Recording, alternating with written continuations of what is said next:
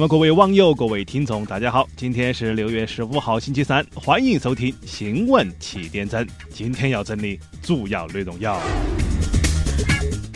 那么根据外媒的报道说，美国纽约某个社区学院里面有一个数学教授啊啊，因为酷爱无偿实名捐精啊，还有这样的活动吗？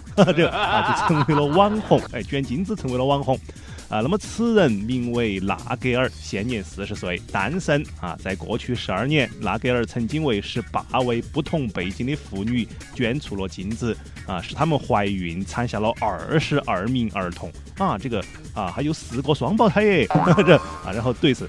呃，当地社区妇女主任伊丽莎白·燕杰女士亲手将绣到“送子观音老王”哎这样的禁忌交到了她的手中。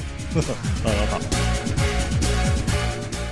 呃，宿迁的李先生在朋友圈抱怨单位的伙食撇啊，公司那个环保汤清澈见底，啊，没东西的，哎，味道哎很纯正，跟那个白开水两个样。啊，那么然后事后哎，部门主管也就把他辞退了，啊，理由是违反勤俭节约的企业文化。啊，那么事后该公司从养猪场聘请的大厨就很要生气噻，啊，你是嘛？你说我做菜做得撇，啊，他啷子说？啊，他就说，嗯，清澈见底你还嫌弃啊？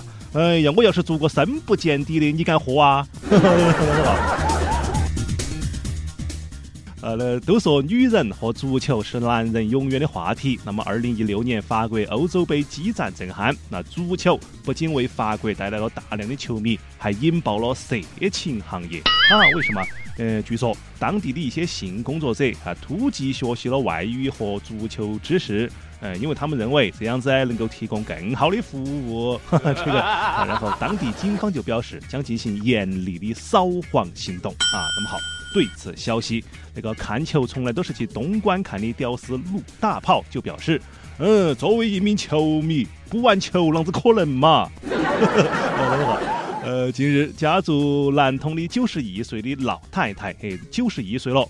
和那个九十二岁的老伴发生了争执，吵了一架，啊，一气之下就离开了敬老院，回到自己家里面，啊，想回去，啊，没想到途中迷路了，啊，然后就暴走了近二十里路，九十一岁的老太太走了二十里路，各位，啊，那么最后就累倒在了路边，哎，幸亏有一个好心人把他发现之后又报了警。啊，然后老人很快就和家人团聚了嘛。啊，那么对此新闻啦，自称最会哄女人的少男小编董子就表示，嗯，英雄不问出处，任性不分岁数。哎，那个女人呐，上到九十九，下到刚会走，都要哄。我们继续接到整啊，说北京首都机场那个 T 三航站楼里面呢，一个男子因为不熟悉乘机的流程，哎，这个 T 三航站楼真的有点那个有点恼火，有点绕。这个，然后呢，这个男子就没有换登机牌，一直在大厅里面等待登机的广播，就导致三次误机，哎，三次误机，哎，这个。呃，然后在最后得知原因之后，因为他不熟悉这个乘飞机的流程嘛，啊，最后晓得了，哦，你要去换登机牌，我登机牌都没有换，你啷子上车飞机嘛？这个啊，然后熟悉之后，哎，就恼羞成怒了噻，哎，他还要说别个不对，他就随即把那个火就撒在了航空公司的工作人员身上，哎，他就整别个啊，还把工作人员暴打了一顿啊，这样的人真的是没素质，有没有？各位？啊，那么目前该男子已经被拘留了啊。那么事后，该男子就对自己的那个过激行为表示非常后悔啊，并表示，嗯，是的，我错了，呃，工作人员真的是无辜的，呃要打也该打飞机嘛。